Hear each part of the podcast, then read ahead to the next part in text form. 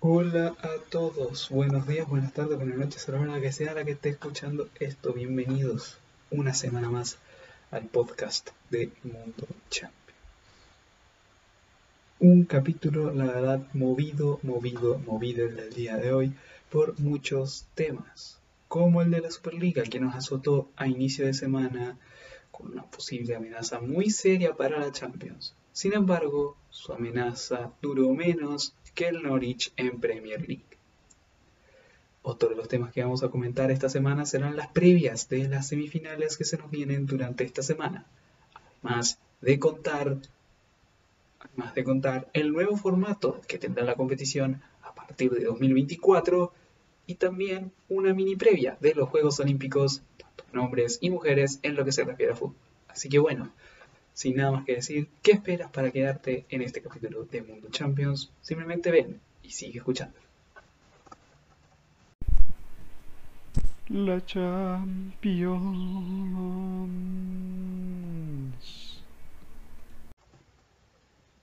Y bueno muchachos, bienvenidos una semana más a Mundo Champions, al podcast. Antes de empezar el de hoy, les recuerdo que estamos en todas las plataformas, bueno, no todas las plataformas, pero las más conocidas para escucharnos podcast. Puedes escucharnos desde Spotify, desde Apple Podcast o Google Podcast, entre otras, otras plataformas. Pronto vamos a ver si es que podemos meternos en iBox.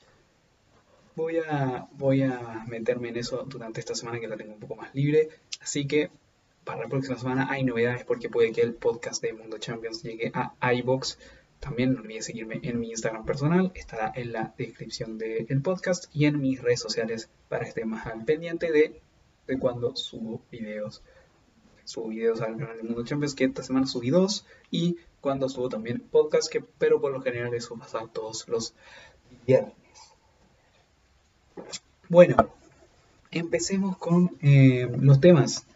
Hubo un tema sobre todo que acaparó las miradas, los oídos y sin miradas y oídos de toda la gente durante esta semana, sobre todo desde el principio, y fue la Superliga Europea, ya que el domingo, eh, bueno, la verdad es que un poco explicaré, este tema lo vamos a pasar un poco por encima para que nos quede tiempo también para hablar de los otros temas, sobre todo de lo que nos compete, que son previas, al menos era lo que inicialmente iba a tratar el programa, y también va a seguir tratando de eso, pero no le vamos a dedicar todo el tiempo del mundo en homenaje a este temita.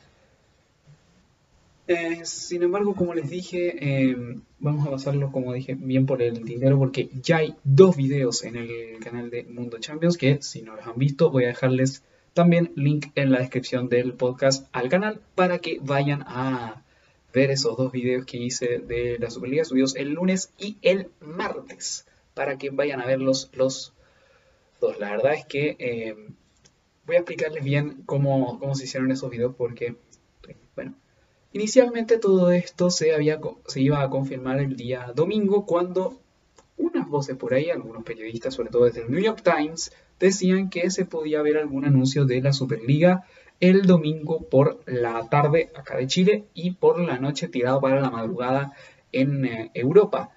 Inicialmente iba a ser a las 9 y media de la noche, tipo 3, 4 de la tarde, hora de acá de Chile. Sin embargo, el anuncio se terminó postergando unas horas. Llegaba el anuncio, era real, los clubes sacaban comunicados y teníamos a inicialmente los 12 mejores clubes del mundo en una liga para ellos solo. Bueno, 12 mejores clubes entre muchas comillas. Los clubes que querían incluirse era el Big Six inglés, Chelsea, Arsenal, Tottenham, Liverpool y los Manchester. Los tres mejores de Italia, bueno, tres mejores en esta temporada, Inter, Milan y Juve. Y los tres mejores de España, Barça, Atlético de Madrid y Real Madrid. Todo este proyecto fue comandado, bueno, todavía sigue siendo comandado por Florentino Pérez y eh, obviamente ha tenido el rechazo tajante de un montón de tanto de la gente, de los hinchas de los clubes que eh, mataron el fútbol. Y eso se hizo notar.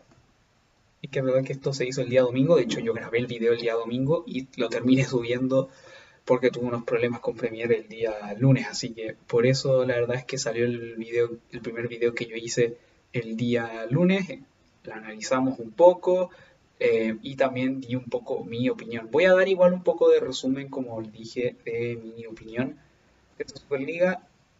Yo encontraba que era totalmente una auténtica anomalía, sobre todo lo, que, lo que les dije, estaba yo estudiando, en verdad estaba haciendo una, una pruebita que tuve que entregar ayer y la estaba empezando a avanzar cuando yo me dijo, ya estoy buscando información, cuando de repente me suena el celular y veo el anuncio, se confirmaba la Superliga Europea, sacaban comunicados, el comunicado de Liverpool que tuvo 13.000 comentarios al, instante, todos negativos, y llega, empezaban a caer todas las cabezas del eh, proyecto, y al día siguiente, y luego, unas horas después de que se confirmara eso, llegaba Florentino Pérez, quien es el actual presidente de la Superliga, a hablar en el chiringuito, a dar diagnósticos que no son erróneos, pero que tampoco pero algunos que tampoco, que si bien eh, pasan un poco más de...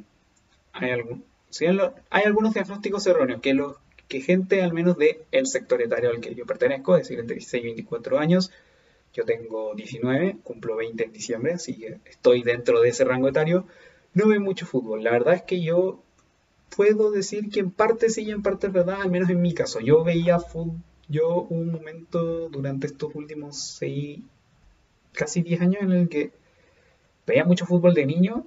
Después hubo un rato en que me alejé porque empecé a sacar un poco más de, nuevos gustos. Por lo general, unos gustos que me ayudaron a estudiar lo que ahora estoy estudiando en la universidad. Y, em, y después hubo un momento en el que me digo, ¿vale la pena reengancharse? Digo, sí. Y de ahí me, me reenganché y sobre todo también empecé a encontrar canales de YouTube que me ayudaron a... que, hablaban de fútbol y, en los, y de los cuales también saco inspiración para hacer tanto este podcast como también el canal de Mundo Champions. bueno,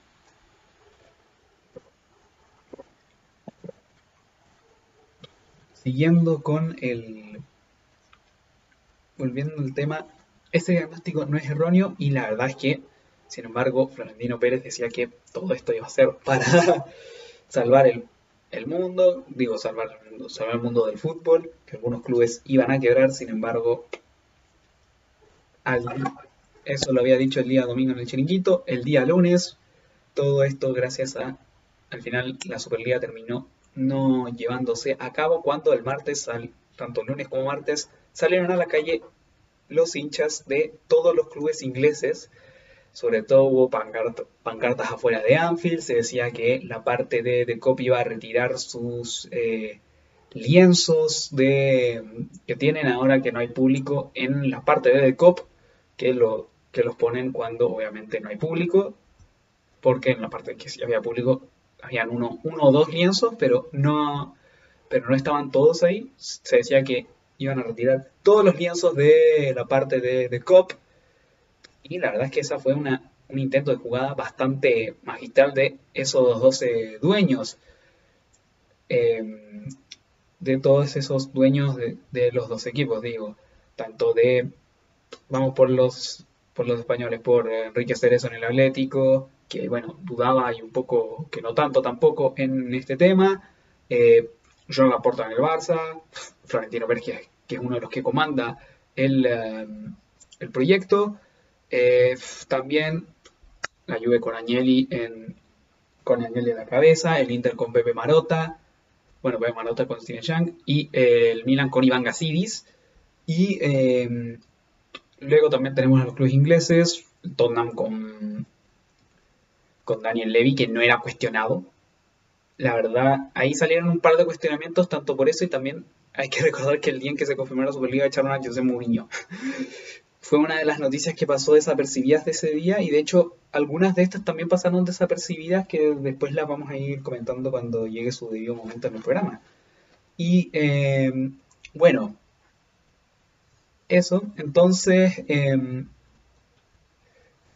se había generado el caos el domingo. En, bueno, el domingo entre tarde y noche había quedado la caga el lunes también quedó la zorra, mucho, mucha gente a favor, sobre todo entre los países españoles, en los países ingleses radicalmente en contra, y la verdad es que gracias a la sociedad inglesa fue una de las causas por las que terminaron algunos clubes bajándose. La amenaza de los hinchas en, verdad les hizo casi que temblar la pera a gente como Roman Abramovich o el, o el Jeque Masur. Bueno, Jeque Masur es inteligente. O sea, un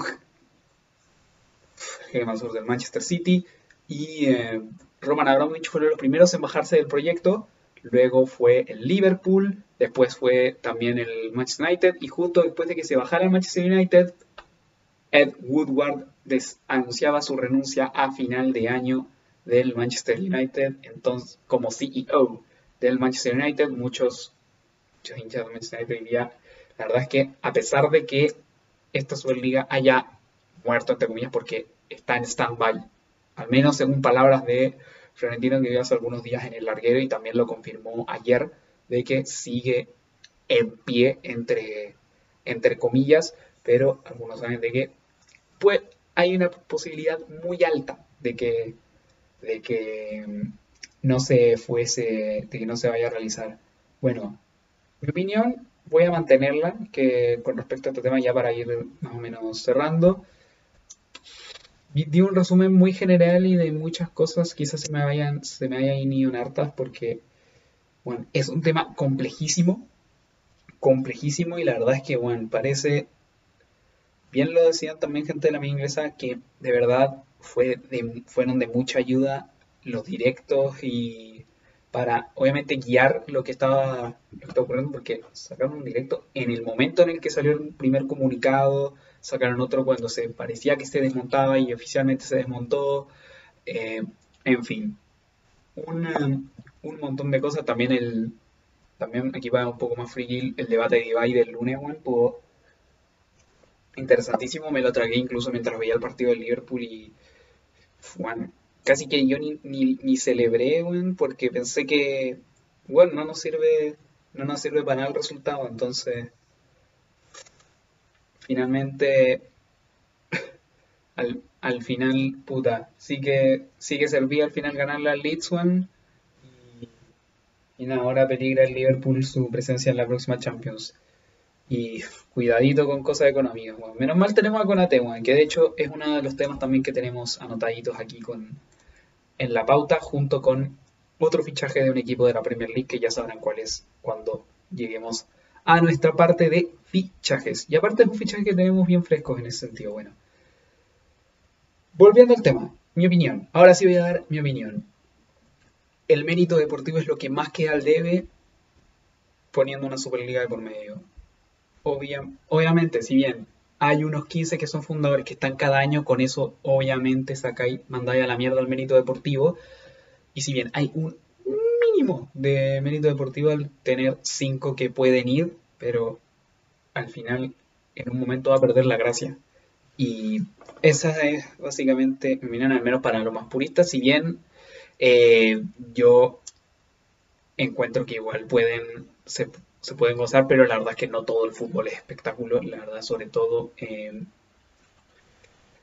lo único que también espero es que no, no, ocurra algo así con el, con el fútbol de Sudamérica, porque si no, bueno, fútbol Sudamérica, quemamos todo, bueno, quemamos todo acá, como simios culiados sudacas que somos, bueno, podemos llegar a quemar cualquier, cualquier cosa, si es que algo, si es que algo así llega a pasar en Sudamérica. Lo veo difícil, pero la verdad es que también es un tema muy complejo este tema de, la Superliga y la verdad. Sobre todo también eh, voy a comentar también una cosita de que la sociedad inglesa obviamente lo cambió por el tema de, eh, de que ellos son obviamente tanto conservadores como también les gusta mantener las tradiciones en general. Y una de esas, por ejemplo, bueno, es irte con tu, con tu cuarteto de amigos borrachos, bueno, tomarte un tren, e irte desde Liverpool a Stoke o a Newcastle o a... Newcastle es muy al norte. Igual Stoke también un poco al norte. Irte a Middlesbrough, irte a Brighton. No sé, estoy, estoy, tirando, estoy tirando nombres, no conozco tanto Europa. Bueno, de hecho no conozco Europa. Pero algún día pienso irme para allá. Pero ese es el tema esa era una de las cosas que más le dolía a los hinchas ingleses y que fue básicamente lo que, lo que tiene hoy algunos en la algunos hinchas, sobre todo los del Arsenal, por el tema de la, gestión horrible que ha hecho Stan Kroenke y con los Gunners, que de hecho no les ha hecho prácticamente nada, y lleva Stan Kroenke 14 años en el club. Cuidado, entonces, en fin. Un tema muy complejo de la Superliga, ya di mi opinión. Si quieren conocer un poquitito más, vayan a los videos que subimos esta semana en Mundo Champions, el lunes y el martes. Y en cuanto al canal de YouTube, también vamos a dar un poco más de noticias al eh, final del capítulo de hoy. Pasamos ahora al otro tema relacionado con uh, Superliga, que es la nueva Champions que va a empezar a, regir desde el año 2024. Así es, porque en tres años se va a cambiar la eh, UEFA Champions League en un formato un poco parecido al de la Superliga. Ya no van a ser 32, sino van a ser 36 equipos, tal como lo anunció la UEFA el día lunes. Pasó desapercibido por si acaso para, para los despistados, pero aquí lo tenemos en, em, en la marca. Vamos a recordar cómo es. puede que quizá a algunos les parezca enredado. Em, voy a hacer también un. lo hablé de hecho en uno de los videos, pero y en el video le dije que lo iba a hablar acá, así que toca el turno. Bueno, como les dije, 36 equipos divididos en 4 grupos de 9, en los cuales, em, según el puntaje, em, son em, los, por lo general, varios van a entrar desde sus ligas nacionales, otros entrarán desde sus fases previas, y creo que hay dos que entran por coeficiente, así que hay algunos que no necesariamente siendo uno de los cuatro primeros, entrará a la Champions vía coeficiente. Y el coeficiente es básicamente un coeficiente, para la redundancia, eh, que se gana, que es el valor que tiene la página de la UEFA, em, bueno, que está en la página de la UEFA y que tienen básicamente los equipos por que lo, bueno, que lo suman, básicamente participando en competiciones europeas. Es bien simple eso del coeficiente es más que nada un promedio de puntos, que no sé cómo se saca, pero si buscáis coeficientes en la página de la UEFA es muy, es muy posible que, que, aparezca. Pero bueno, em, bueno, les decía, 36 equipos, 4 grupos de 9 equipos cada uno. Y eh, la parte de clasificación va a depender del puntaje total de cada uno de los equipos. Eh, los primeros 8 en cuanto a ese puntaje total clasifican directamente y los que queden entre el noveno y vigésimo cuarto del puntaje total van a jugar un playoff entre ellos de los cuales van a salir otros ocho equipos para de ahí hacer octavos, cuartos, semis, lo que todos conocemos.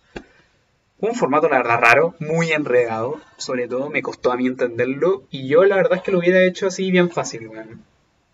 Y es una de las razones por, la que no me, por las que no me gusta tanto este formato, así como también a varios de los puristas. La verdad es que no lo digo para quedar bien, es porque no me gusta. La verdad es que el formato no me gusta. No, no le encuentro sentido. Bueno, si quería dejarlo así, bueno, teníais que hacer. Puta, como son nueve, ponéis los cuatro primeros. Corta. Corta, corta, corta. Bueno, los cuatro primeros de cada grupo. Y así te reducís todo.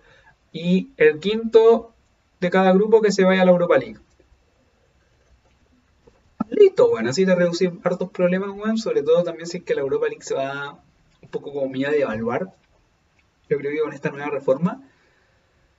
Así que eso, bueno, igual hubo, igual hay que recordar los cambios que hubo en la Europa League en su tiempo. Bueno, cuando antes se llamaba Copa de la UEFA tenía un formato, ahora que se llama Europa League tiene otro formato, el cual yo creo que honestamente es un poquito, bueno, es un arma de doble filo todos los formatos, pero al final yo creo que todos nos vamos a terminar acostumbrando a fin de cuentas. Va a ser difícil.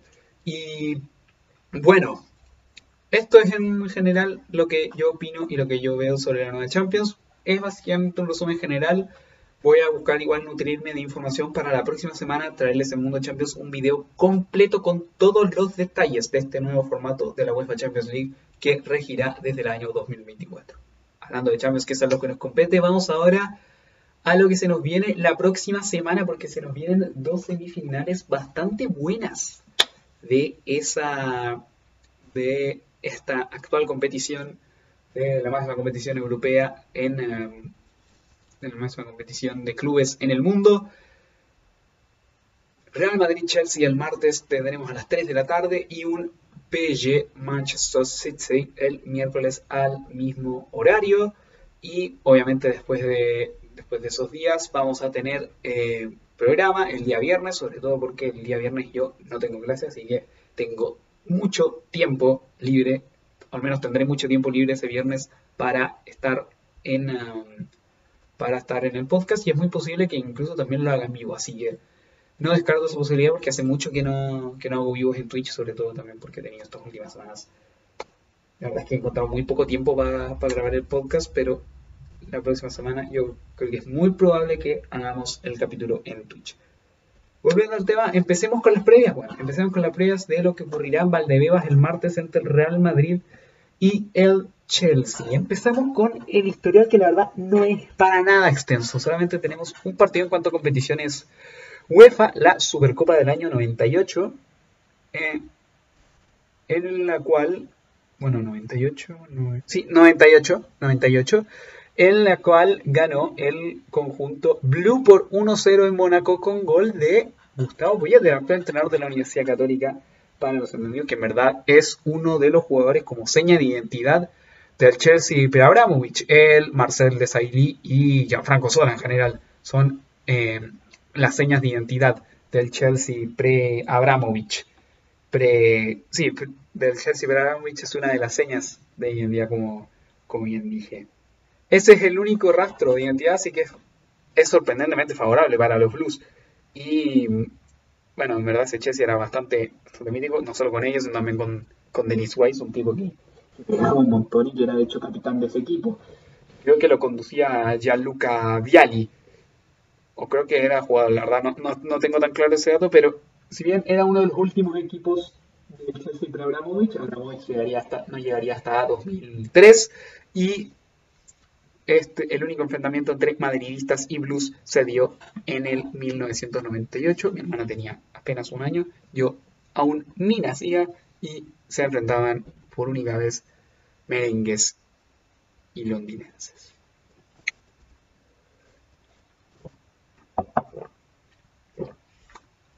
Bueno, ¿cómo llegan? La verdad es que el Madrid llega en un momento de forma bastante bueno, está luchando la Liga Española palmo a palmo con Barça y Atlético de Madrid en una definición que creo que va a ser con photo finish en esta, en esta Liga Española. La verdad es que le quedan tanto a Madrid como a Atlético seis partidos, al Barça le quedan siete. Esta semana recupera el pendiente con el Granada que le quedó de la final después de haber perdido, la, de haber, digo, de haber ganado la final de Copa del Rey frente al Athletic Club de Bilbao. Y, eh, en fin, una, una, una eliminatoria que un Madrid que viene la verdad bastante preparado para ver si es que se lleva esta temporada el doblete.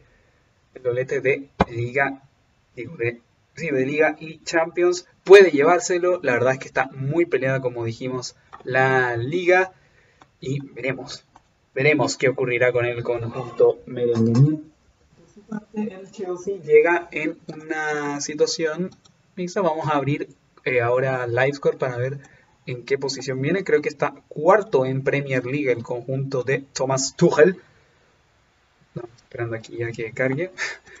Momento de improvisación. No puede faltar en el...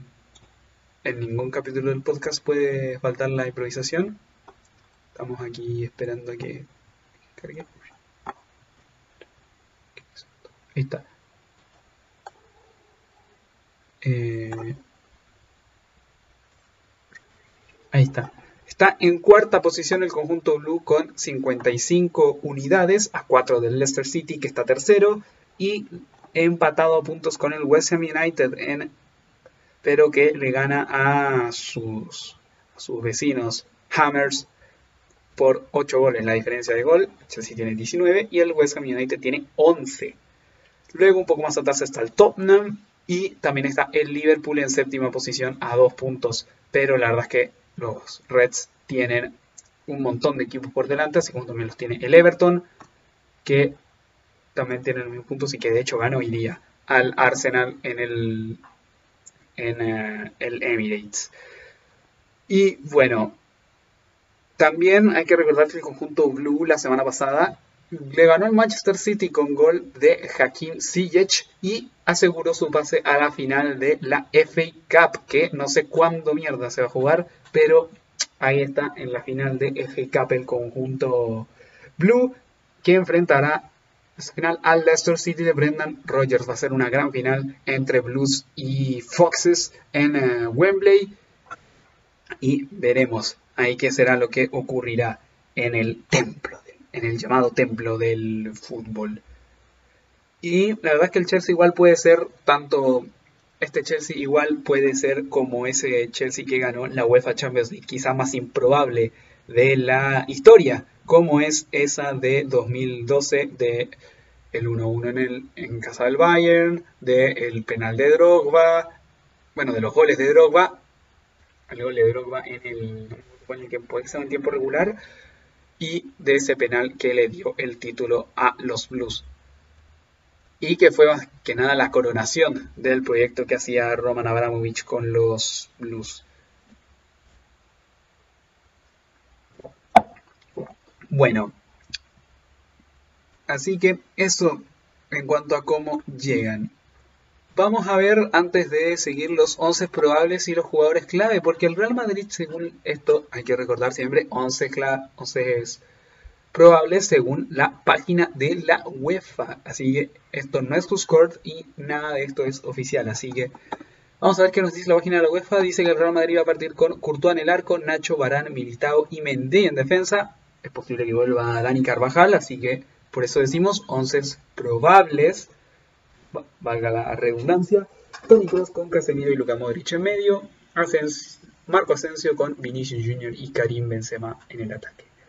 Chelsea irá con Eduard Mendy en portería, Aspilicueta, Thiago Silva, Rudiger en defensa, Rhys James eh, y Chilwell en bandas, Jorginho, Kanté y Mason Mount en uh, medio campo, Mason Mount como enganche y Hakim Ziyech con Timo Werner en punta, casi la misma formación con la que ha ido el conjunto blue estos últimos partidos o también en esa semifinal de FA Cup, con la única salvedad que en esa semifinal de FA Cup iba Kepa en portería en lugar de eh, en lugar de Eduard Mendy y también iba Marcos Alonso en lugar de eh, de Ben Chilwell, aunque en verdad creo que juegan un poco los dos.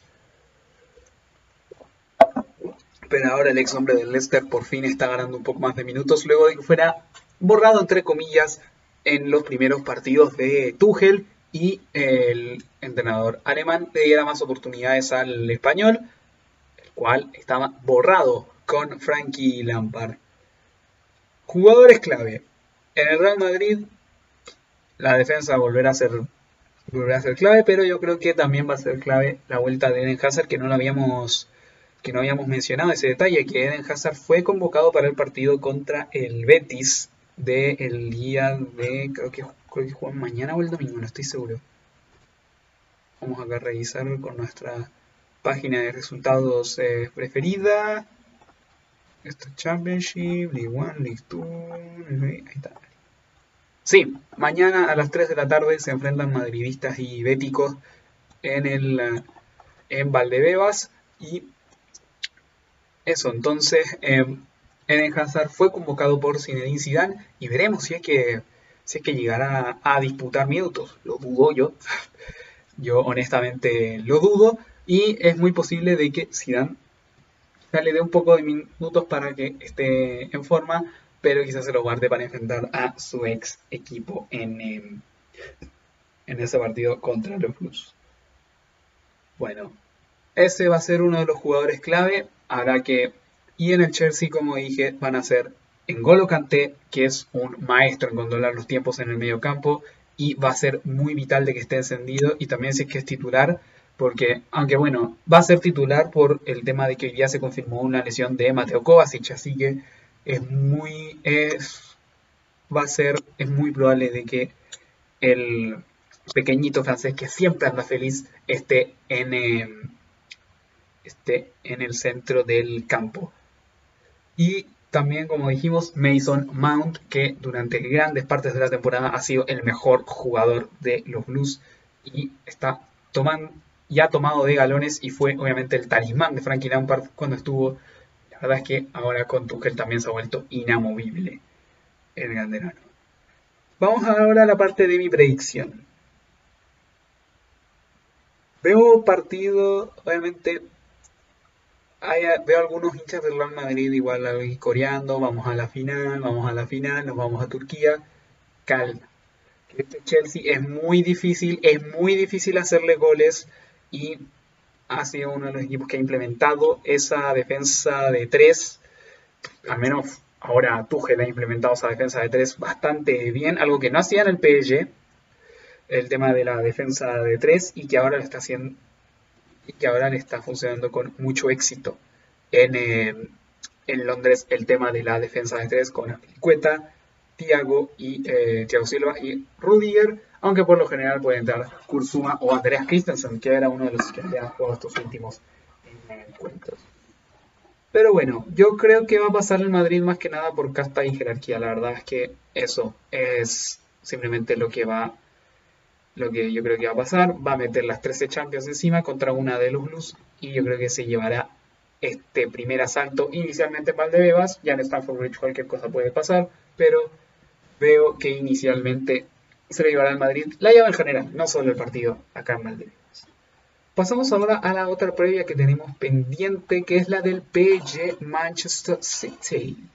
Parisinos y eh, mancunianos que se enfrentarán por, por, por tercera vez en enfrentamientos de UEFA, bueno, por cuarta vez mejor dicho, el día martes. Se habían enfrentado en tres veces anteriores, una en la fase de grupos de la Copa de la UEFA del 2009, la última Copa de la UEFA, en la que había una liguilla en la que era un, era un partido, no a partidos de ida y vuelta, como es ahora la Champions y la Europa League. Así que se habían, habían empatado creo que 0-0 en el actual Etihad Stadium, cuando se llamaba creo que, bueno, no era Main Road, pero era, ah, no, en el City of Manchester en ese tiempo. Y, él, y fue la primera temporada, y con el dato, fue la primera temporada en la que el Manchester City tenía jeque y fue tres o cuatro temporadas antes de que llegara el jeque al Manchester City o al PSG. Entonces era quizá un enfrentamiento un poco previo a que ambos equipos salieran desde las cenizas y resurgieran como el Fénix a base de billetazos. Bueno, ¿cómo llegan ambos equipos? Y aparte, no solo ese duelo está en, la historia, sino que también está los cuartos de final de la UEFA Champions League de 2016, en los cuales em, en los cuales pasó al Manchester City luego de empatar 2 a 2 en eh, Francia con goles de Slatan em, y Adrien Rabiot para los parisinos y eh, Kevin De Bruyne y Fernandinho para los Citizens y luego propio Colorado marcaba el 1-0 final en eh, Manchester en la vuelta y el Citizen enfrentó al Real Madrid después en esa semifinal y el conjunto madridista los eliminó.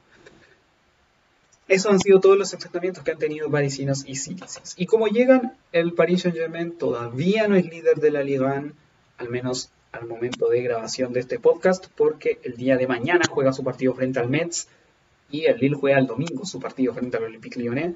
Así que si es que gana, va a dormir mañana como líder frente eh, de, su, de su liga. Está también en las semifinales de la Copa, así que tiene grandes opciones de hacer triplete. Que gana.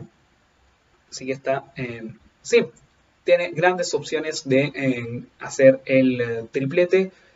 Si es que le, si es que vuelve a ser líder esta semana. O sea, si es que le pechea y también se escapa un poco más de los competidores. Bueno, en fin, eso es inicialmente cómo llegan los parisinos. También están en las semifinales de Copa, como dijimos, puede llegar a ser. Mientras que el City tiene la, está contando los días para conseguir su sexta Premier League.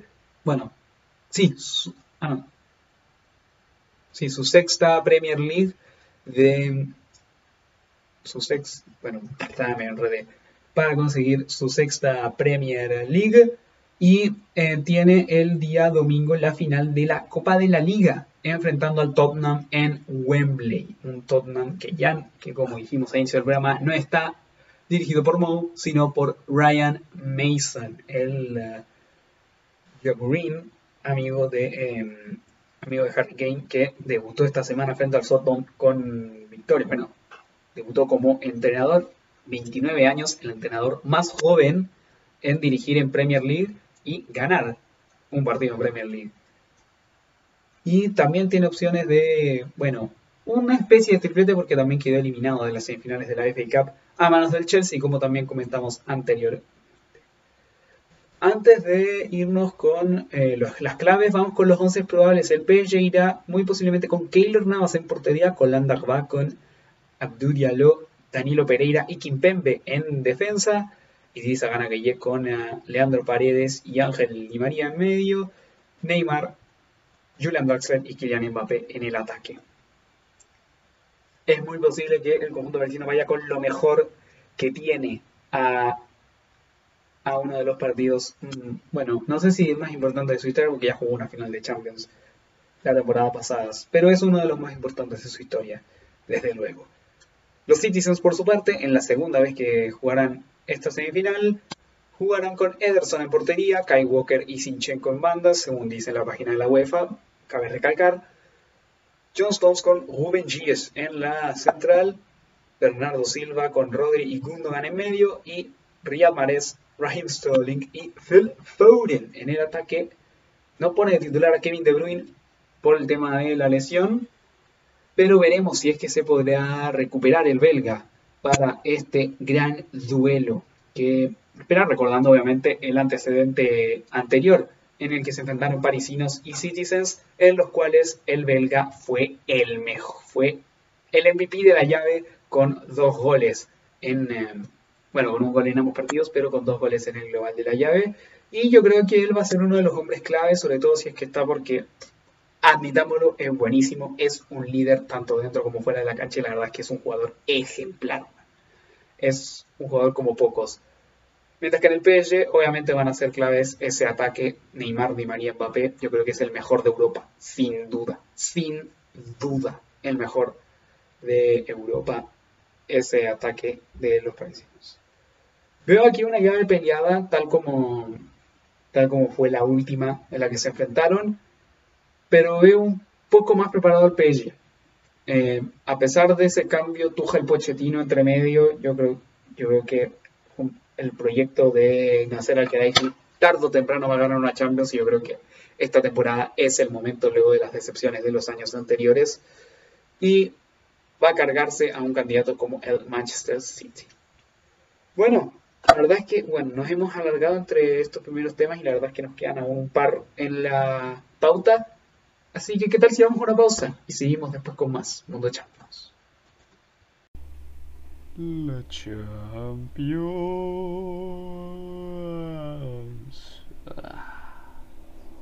Wow. Y ya estamos de vuelta con más podcast de Mundo Champions. Nos quedan ahora un par de temitas para terminar la pauta. Uno de esos es la previa de la Europa League, porque también el día jueves tendremos cuartos, digo, semifinales de la UEFA Europa League, Villarreal Arsenal, la ida en el estadio de la Cerámica Villarreal y también un Roma Manchester United desde el estadio olímpico. Y vamos a hacer las previas. Ahora vamos a empezar con el encuentro entre italianos y Red Devils, que la verdad es que llega con un historial muy favorable para el equipo que ahora mismo dirige Solskjaer. Se han enfrentado un total de seis ocasiones con una victoria para los italianos, cuatro para los, eh, cuatro para los Diablos Rojos y un empate. La verdad es que, como dije, un historial muy favorable para el conjunto mancuniano que tiene todas las de ganar tirando por el historial. Pero ahora vamos a analizar un poco mejor los factores. Voy a ver si ahora encuentro 11 probables.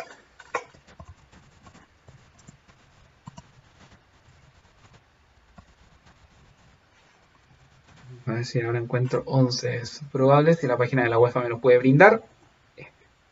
Efectivamente.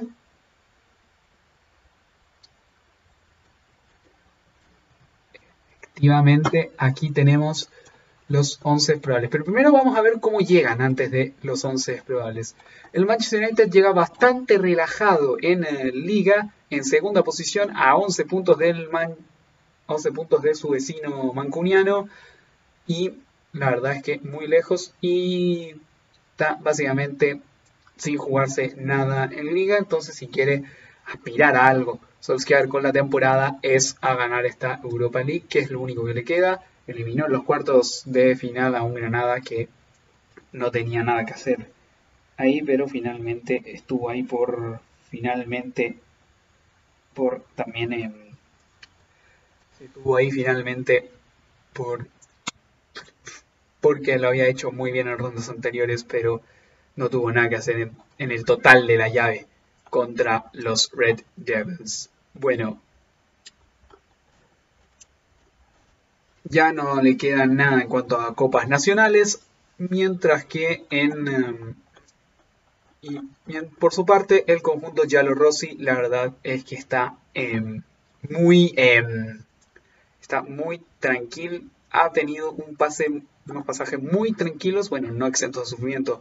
En Europa League, la fase de grupos la pasó cagado de la risa. En 16 se despachó al Sporting Braga, octavos al Shakhtar Donetsk y en cuartos se cargó a un candidato como el Ajax, ganándole en eh, Holanda, empezando perdiendo ese partido, dicho sea de paso, y también em, y no exento también de sufrimiento, la llave del partido de vuelta, la cual comentamos Em, largo y tendido en el capítulo anterior.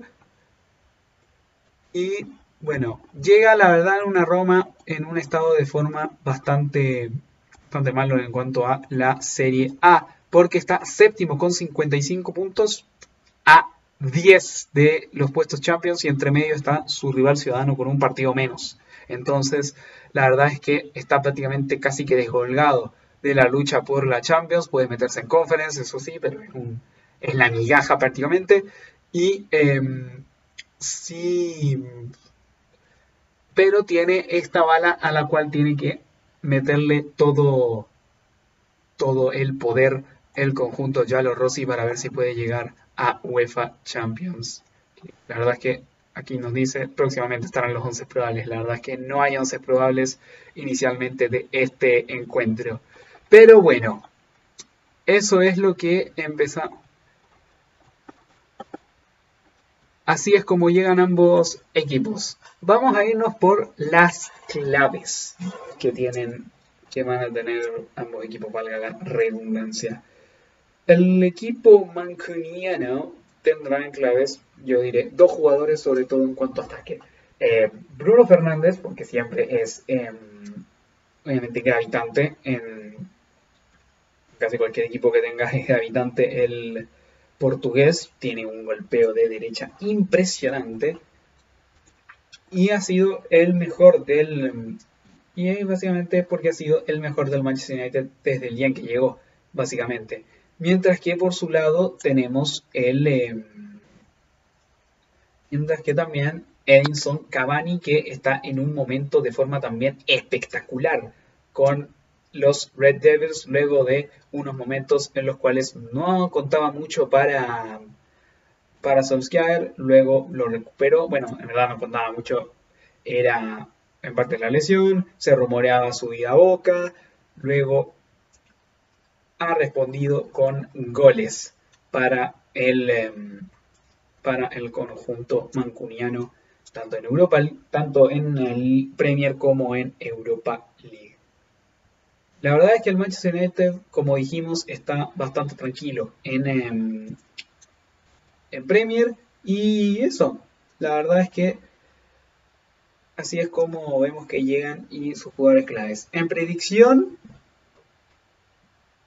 puede llegar la Roma a ganar, sí, porque por lo que dije anteriormente, el Manchester United no se está jugando nada en Premier y su clasificación a Champions no se está viendo afectada en nada en, en los resultados que está teniendo. Si no se está viendo afectada en uh, nada. Chuchas, me la un poco, discúlpenme.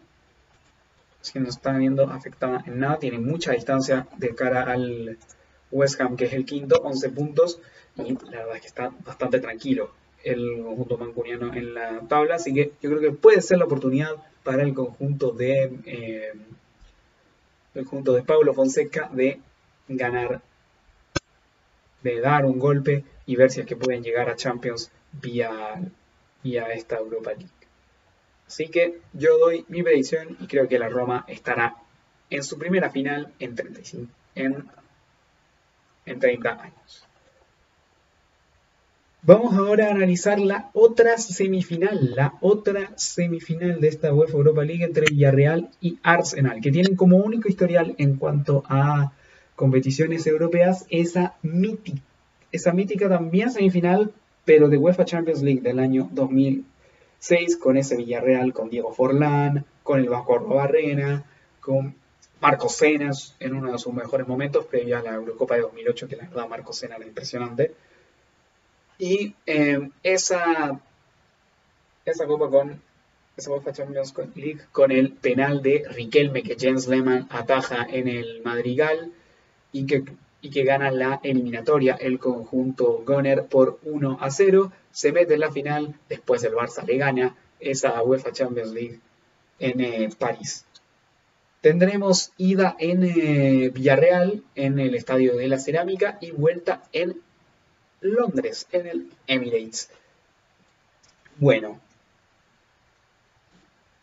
la verdad es que el historial no nos dice mucho. También está, el total de la llave fue el 1-0, pero fue una victoria y un empate. Entonces, como dije, no de mucho. Vamos a ver cómo llegan ambos equipos. El conjunto del Arsenal está noveno en Premier League, como dijimos anteriormente, viene de perder 1 por 0 frente al, al Everton en lo que ya prácticamente ya tiene muy lejos em, los puestos europeos y esta es su única bala para volver a UEFA Champions League.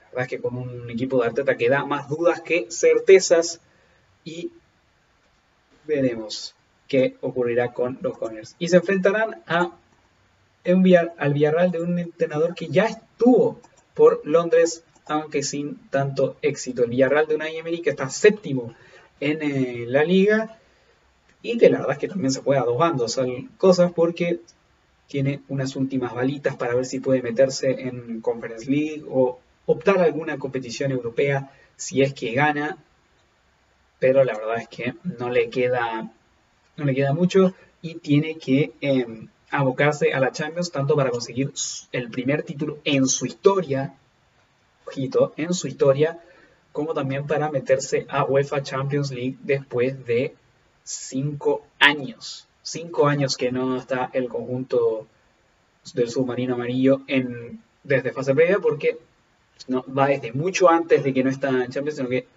ya van 10 años desde que no vemos al submarino amarillo pisar la Champions desde fase de grupos y desde hace 5 años que no lo vemos pisarlo desde la fase previa. En esa ocasión había perdido el conjunto del submarino amarillo con el, con el mítico Mónaco que llegó a semifinales de esa, de esa edición. Y bueno, vamos a ver con los hombres clave. Yo creo que en el Villarreal van a ser hombres clave. En el medio Manu Trigueros, arriba Gerard Moreno y atrás Pau Torres. Los tres hombres que, han que son la definición de la temporada del conjunto. Creo que en, em, porque dije del, del conjunto del conjunto de Villarreal en son la definición de lo mejor de la temporada del conjunto del Villarreal durante esta durante este año han sido los más regulares. Pau Torres ha tirado su nombre al mundo, lo han convocado a la selección española. Veremos qué, veremos qué ocurrirá, porque la verdad ya creo que lleva tres temporadas con los. Eh, no, lleva desde 2017 con el submarino amarillo. En esa temporada debutó y eh, Veremos pues qué, va a ocurrir con este central interesantísimo y muy joven del equipo, el equipo castellonense.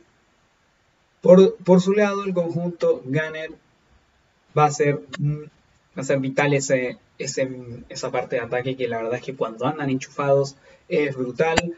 Con Alexander Lacassette, Pierre-Emerick Aubameyang, Bukayo Saka, Emile Smith Rowe y Martin Odegaard que van a ser vitales para que el conjunto gane. Aunque bueno, en verdad no sabemos si qué, qué ocurrirá con Aubameyang, dado que antes del partido contra el Slavia Praga le había dado malaria y de hecho publicó, publicó cosas de la malaria en pleno partido.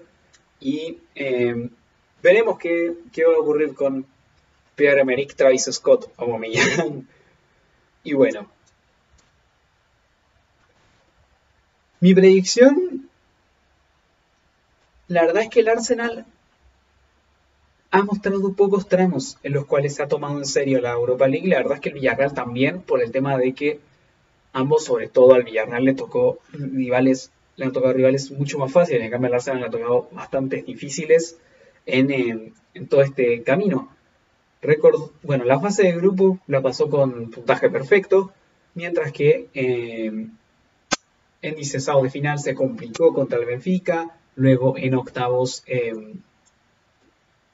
se complicó contra el Benfica y más de la cuenta. Había ganado la ida eh. Eh, bueno, habían empatado la ida 1-1 y la vuelta la ganó 3-2 sobre el final. Y después, después en la ronda siguiente se enfrentaba con su verdugo del año anterior, como era ese Olympiacos, que al cual lo habían eliminado. Equipo griego que lo había eliminado en la edición de la 19-20 en los 16 avos. Sin embargo, en esta no pasó terminaron asegurando en el partido de ida, ganando 3 a 1 en Grecia y perdieron 1 por 0. bueno, luego de esta interrupción surrealista con un grito de desquiciado de mi papá, podemos, podemos seguir.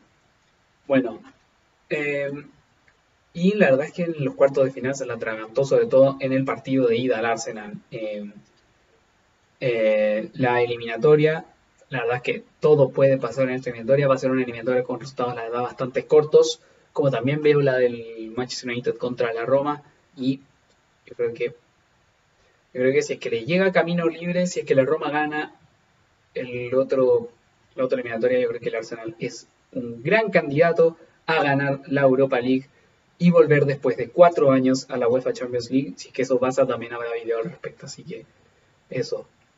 Bueno, Vamos ahora con el penúltimo temita que tenemos acá en la pauta y son los grupos de los Juegos Olímpicos, porque también una, una noticia que pasó muy desapercibida durante esta semana han sido que se sortearon los grupos del el fútbol olímpico. Vamos a revisarlos ahora mismo.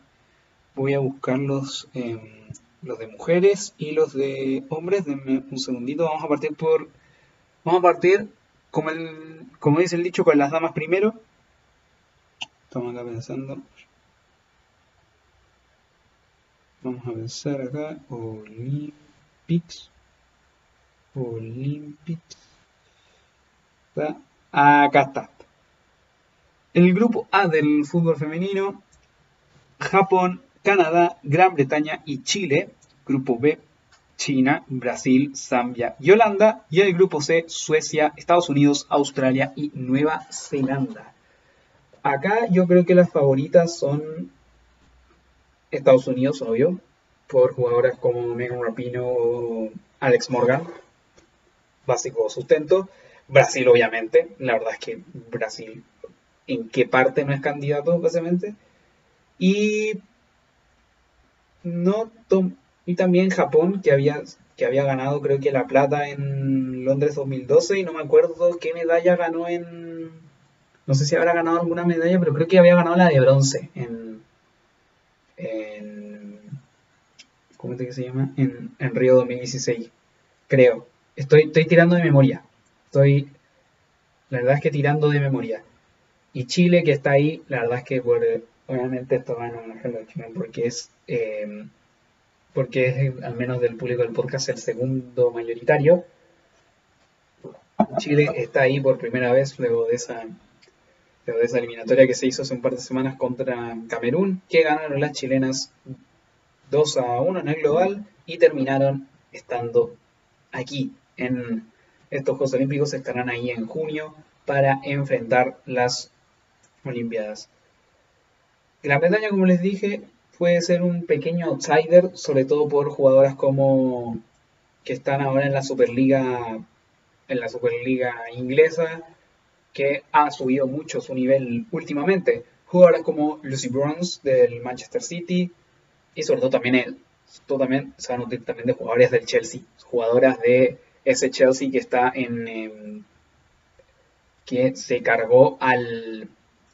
que se cargó a uno del, alguno de los campeones de la Champions femenina como era el Wolfsburgo y no sé con quién le tocará ahora, porque sé que una de las eliminatorias de las semifinales de la Champions femenina es el PSG Barcelona, un PSG que, que, eliminó al, al, al Olympique Lyonnais después de, después de que el Olympique Lyonnais ganara un montón de veces seguidas esta competición.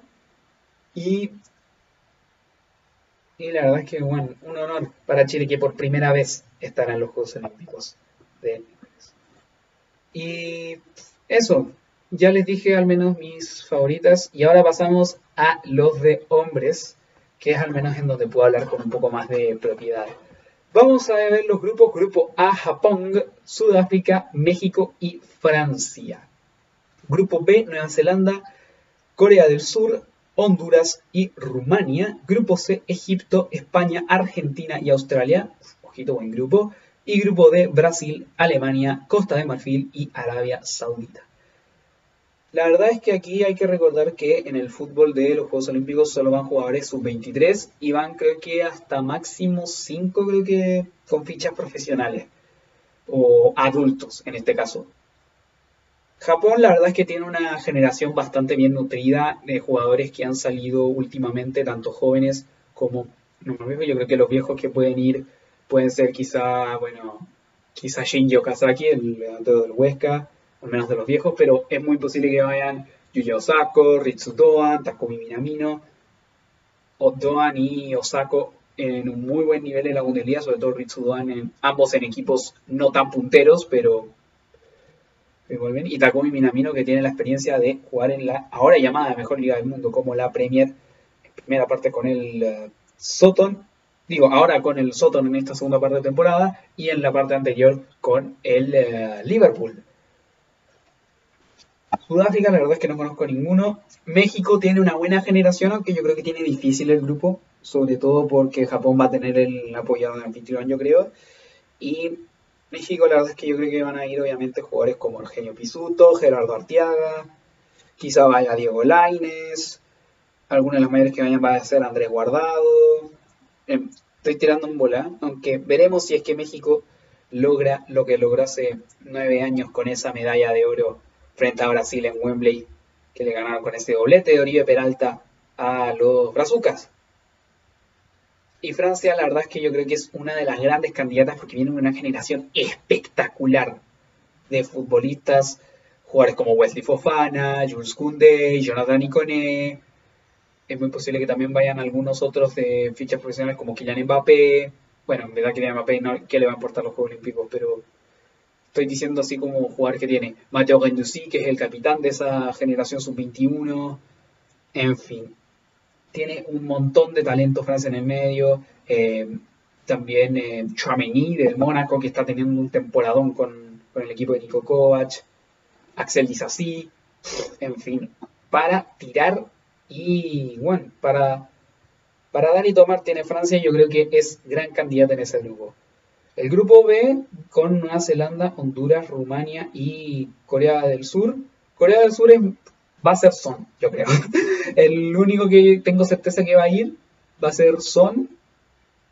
Y es posible que en ese grupo y, y lleve a los coreanos a, a otras cosas, aparte de que ya llevan bastante Olimpiadas yendo en, em, Londres tuvieron el bronce. Digo, Londres 2012. En Río, no me acuerdo, no creo que no, no alcanzó a tener medalla. Em, y eso, yo creo que también son, son medio candidatos, sobre todo porque hay que ver, porque son también de generaciones que llevan mucho tiempo jugando juntos, al menos las coreanas por lo general. Y bueno, Honduras por lo general siempre se, al menos esta es la segunda Olimpiada consecutiva en la que se cuela.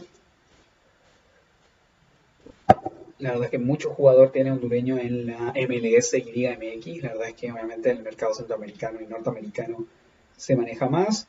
Y Rumania tiene la parte de Yanis Hagel, campeón de la Liga Escocesa con los Rangers es Steven Gerrard. Nueva Zelanda, la verdad es que no tiene tantos jugadores buenos. Y lo único que al menos que sé que tiene de base es Chris Wood, el tosco delantero del Barley. Bueno, en verdad no es tosco, pero, pero esa dupla que hace con Ashley es bastante buena.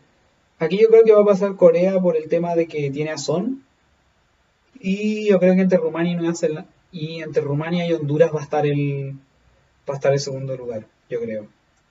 Vamos con el grupo C, que yo creo que es el más interesante, que tenemos a Egipto, España, Argentina y Australia. Egipto, que va a ir, yo creo que tres, tres que yo creo que van a ir de los adultos y que obviamente están confirmados para ir.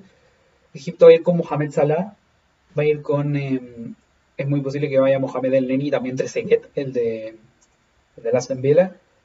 Es muy posible que esos tres vayan con la selección eh, egipcia a Tokio Mientras que España tiene esa generación que salió campeona sub-21 en el 2019 con jugadores como Dani Olmo, Marcos Llorente, Ferran Torres, Pau Torres, que también lo nombramos. Y la verdad es que ahí también es un misterio quién podría ir de, de los adultos.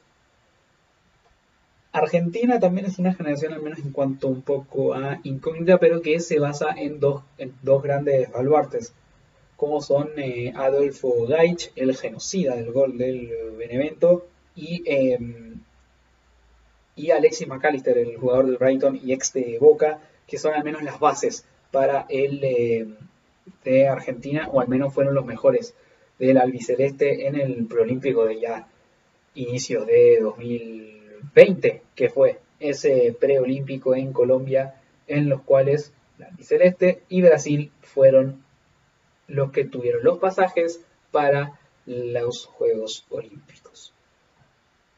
Australia, la verdad es que es posible que vayan algunos como Matt Ryan, que es que, te puede ayudar igual un poco en el arco. La verdad es que Matt Ryan es muy buen arquero.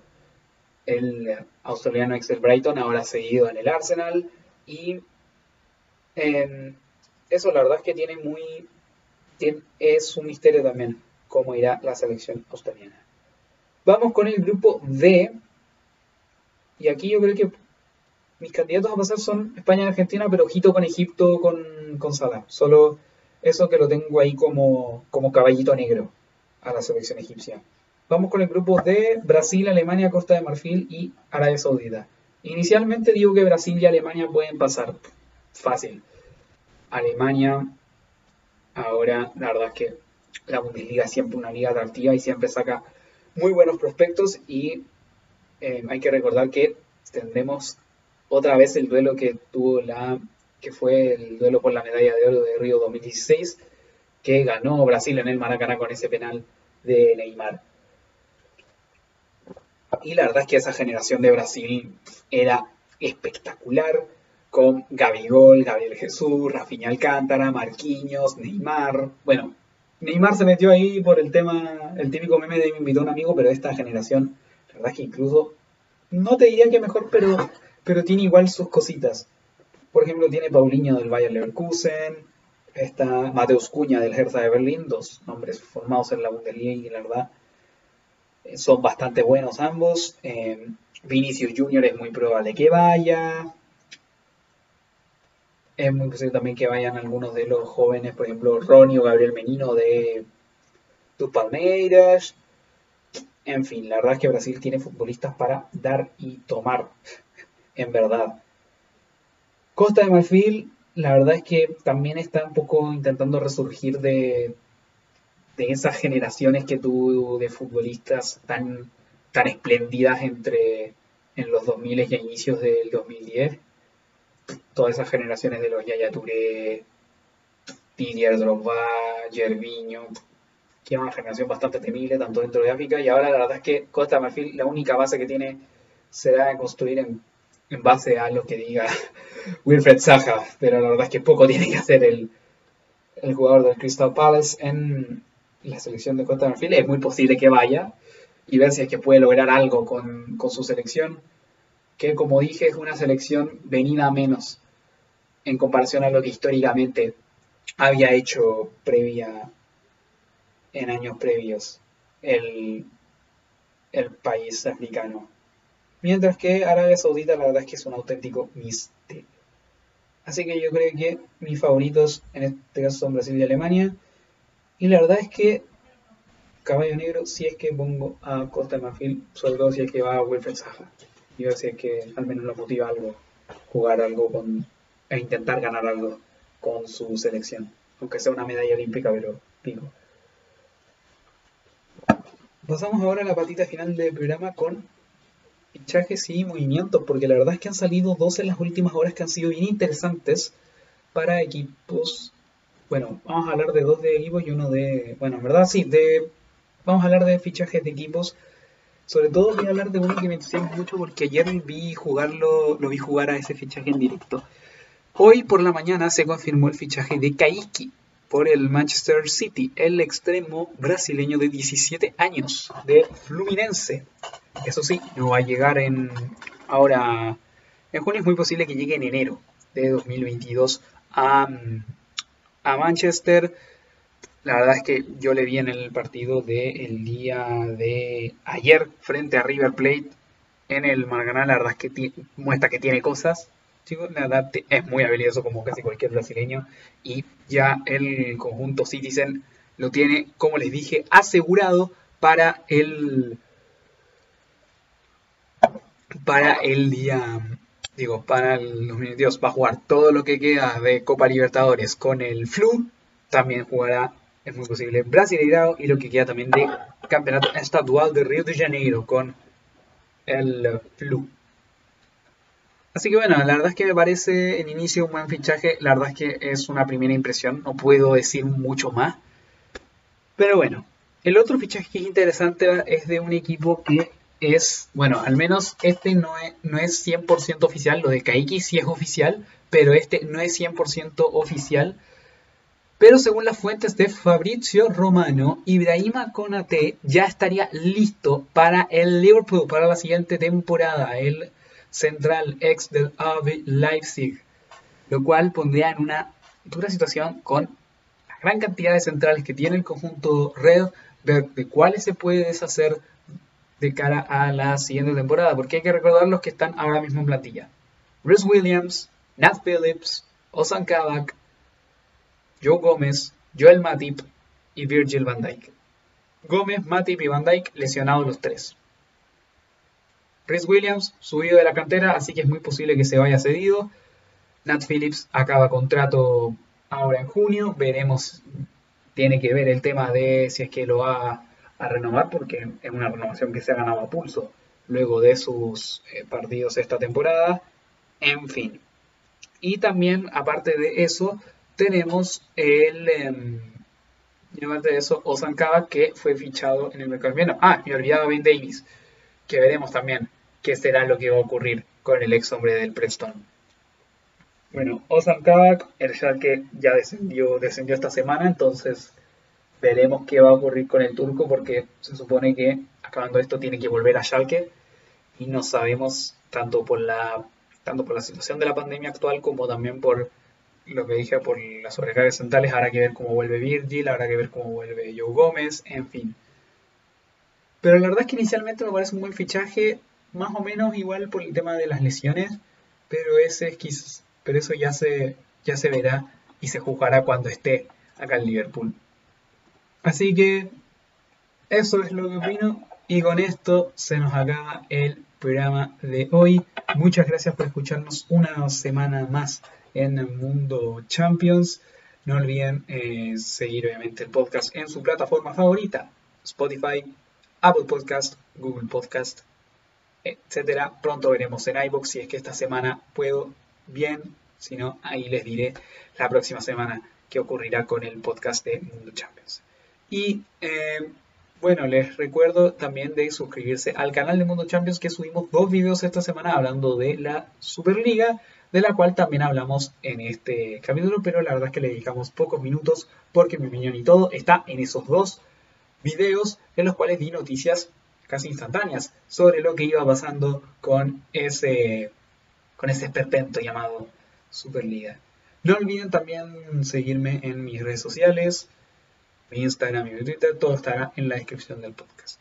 Así que Bueno muchachos, sin nada más que decir, yo me despido. Nos vemos la próxima semana con el capítulo en el que vamos a analizar todas las semifinales de UEFA Champions League y Europa League y alguna otra cosita que ocurra durante la semana.